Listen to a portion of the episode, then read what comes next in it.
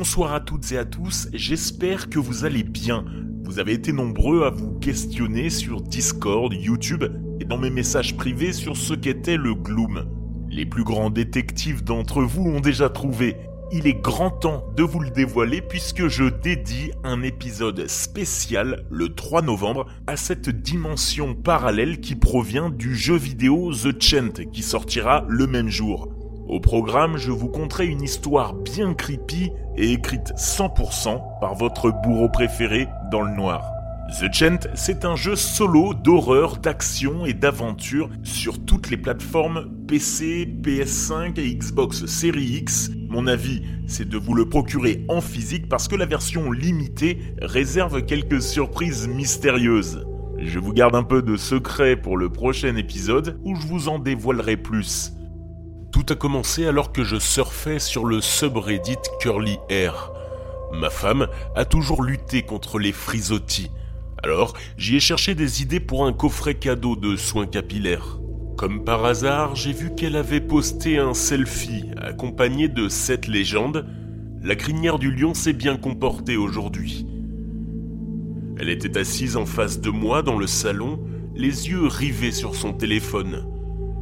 J'ai cliqué sur le poste et je lui ai mis un pouce en l'air. Quelques secondes plus tard, son visage s'est illuminé.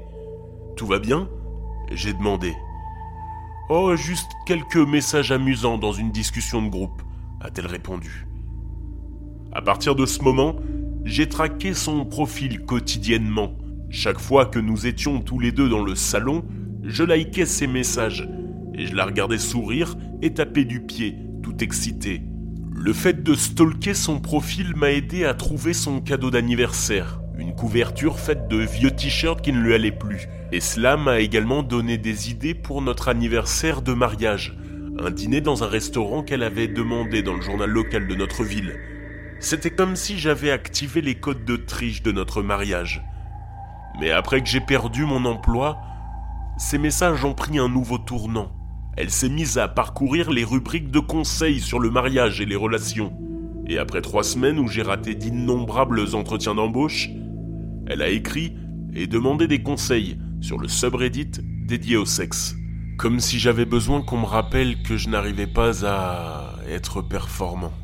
C'était difficile de ne pas révéler que je savais qu'elle partageait des détails intimes sur notre relation avec des étrangers en ligne. Mais si je lui disais, elle créerait un nouveau compte et je perdrais cette possibilité unique d'accéder à ses pensées les plus intimes. Ces premiers messages ont eu un certain succès, ce qui signifie que de nombreux utilisateurs ont demandé des mises à jour. Puis, elle a écrit que la situation avait empiré. Elle a écrit que je m'emportais pour tout et n'importe quoi, que la tension avait continué de monter. Puis est venu le coup de grâce. Une confession intitulée je suis terrifié par mon mari. Pouvez-vous un instant imaginer ce qu'il se serait passé si elle avait arrêté d'écrire après ce pavé dans la mare? Cela aurait sûrement provoqué un scandale, au moins une enquête. Elle parle de ses prises de conscience. J'ai calmé les choses en préparant quelques repas romantiques, et je lui ai dit que j'étais profondément désolé d'avoir déversé mes frustrations sur elle. J'ai même acheté ce foutu coffret de soins capillaires. Cela lui a permis de poster des messages positifs. Elle a écrit que, bien que nous ayons un long chemin à parcourir, les choses s'amélioraient, que tout irait bien. Mais le fait est que les choses ne vont pas bien. Et ça n'ira plus jamais bien, maintenant que je sais ce qu'elle pense vraiment de moi. Alors j'ai cherché les subreddits auxquels elle participait encore activement. Des subreddits comme celui-ci, portant sur l'horreur et je me suis assis confortablement pour écrire mon tout premier message. Elle, elle est assise en face de moi pendant que je le tape. Il y a un couteau sous mon fauteuil et je sais déjà comment je vais me débarrasser du corps. Il ne reste plus qu'à attendre qu'elle lise ma confession et réalise ce qu'il va se passer. Alors, si tu lis ceci, Maria, il est temps de relever la tête.